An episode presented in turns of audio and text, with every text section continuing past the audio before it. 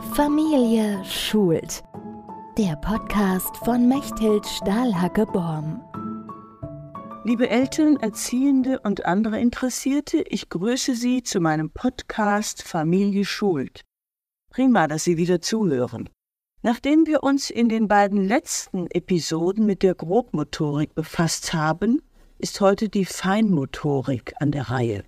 Es geht um all die kleinen, feinen Muskelgruppen, die sich in den Händen, den Füßen und im Gesicht befinden. Wenn die gut funktionieren, können wir gezielte Bewegungen ausführen.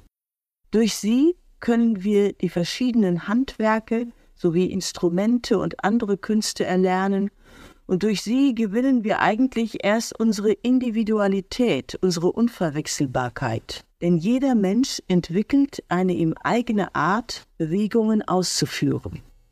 Die Muskelgruppen im Gesicht sind zuständig für das deutliche Sprechen, fürs Singen, fürs Kauen und Schlucken, außerdem fürs Lächeln, Wackeln mit den Ohren, Zunge rausstrecken, Stirne runzeln, Nase rümpfen, Öffnen und Schließen der Augen, kurz gesagt für unsere ganz individuelle Mimik. Die funktionierende Feinmotorik der Hände erlaubt uns zu schreiben, malen, basteln, reparieren, nähen, Klavier und Gitarre zu spielen und noch vieles mehr. Man kann gar nicht alles aufschreiben, wozu sie uns alles befähigt. Die feinen Muskeln der Füße sind zuständig für eine gute Körperhaltung, für Koordination mit den Knie- und Hüftgelenken, fürs Gleichgewicht. Barfußlaufen ist gut für die Ausbildung dieser Muskeln. Wenn es nötig ist, kann man auch gezielt Fußgymnastik machen auf den Zehenspitzen laufen, auf einem Bein stehen, die Zehen spreizen, Papier mit den Füßen zerreißen ohne die Hilfe der Hände und andere Übungen. Die feinmotorische Entwicklung geht in Phasen vor sich. Jedes Kind benötigt dafür unterschiedlich viel Zeit, also nicht ungeduldig werden. Gras wächst ja bekanntlich auch nicht schneller, wenn man daran zieht. Aber wir Erwachsenen helfen unseren Kindern dabei, ihre Feinmotorik auszubilden, indem wir ihnen die dazu nötigen Mittel bereitstellen, ihre Entwicklung beobachten und, wenn nötig, korrigieren. Wie können wir also unsere Kinder feinmotorisch fördern? Das Hauptaugenmark wird der Feinmotorik der Hände gelten.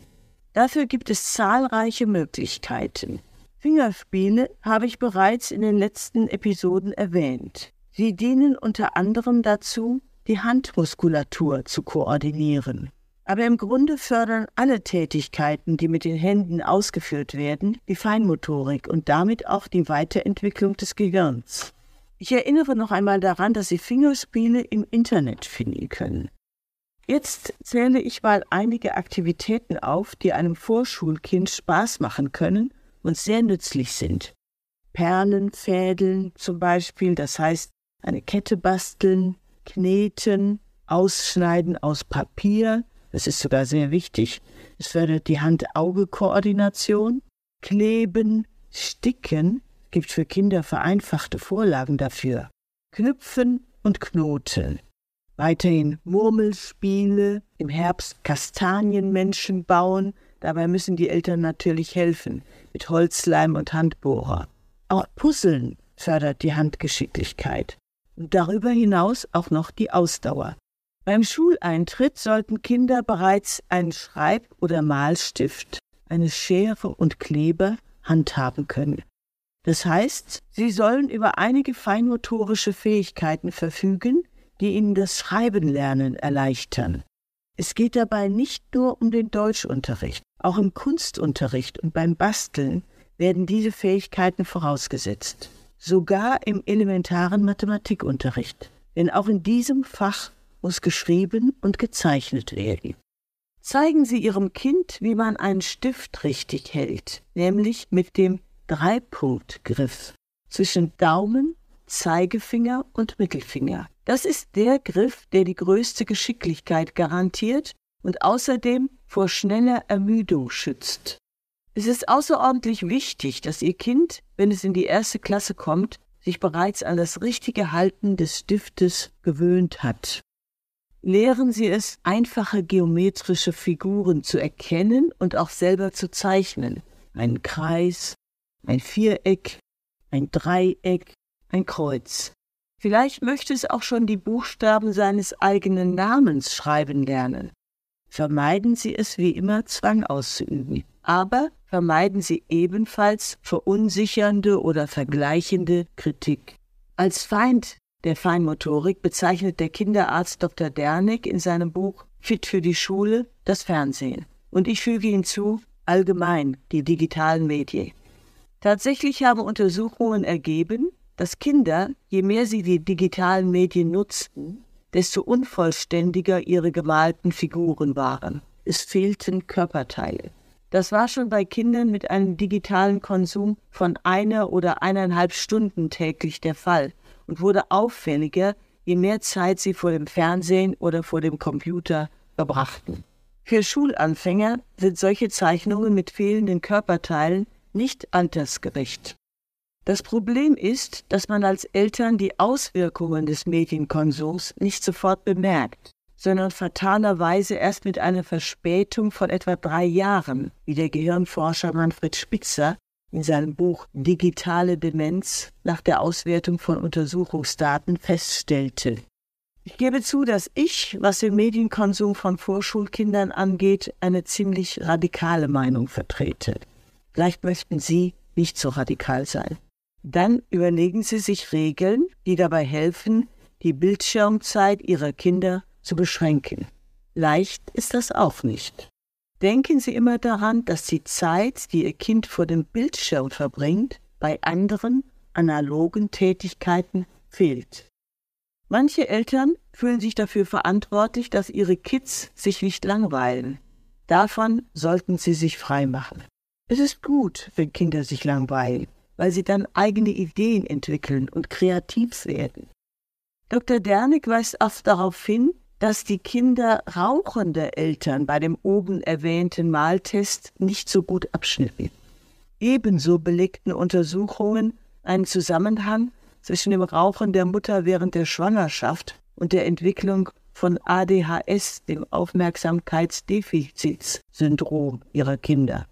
Dr. Dernig ist zwar nicht der Auffassung, dass das Rauchen die einzige Ursache für ADHS ist, aber anscheinend handelt es sich dabei um einen Baustein, der die Feinmotorik und Konzentration der Kinder beeinträchtigt. Dieses Beispiel zeigt einmal mehr, wie groß der Einfluss der Eltern auf ihre Kinder ist. Jedoch sollte der Hinweis auf das Rauchen hier nicht dazu dienen, Eltern Vorwürfe zu machen. Mit Sicherheit kennen die meisten Raucher diese Zusammenhänge gar nicht. Ein schlechtes Gewissen hilft nicht bei der Kindererziehung, ganz im Gegenteil. Aber verschweigen kann man solche Erkenntnisse natürlich auch nicht. Zum Schutz der Kinder ist es wichtig, dass sie allgemein bekannt werden.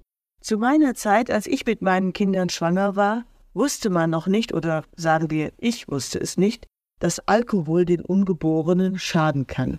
Ich trank zwar nicht viel, aber doch regelmäßig mein Glas Wein, ohne darüber nachzudenken. Mein zweites Kind wurde in Frankreich geboren. Ich lag einige Tage in der Klinik und, Sie werden es nicht glauben, bekam jeden Mittag mit dem Mittagessen ein Viertel Liter Rotwein serviert.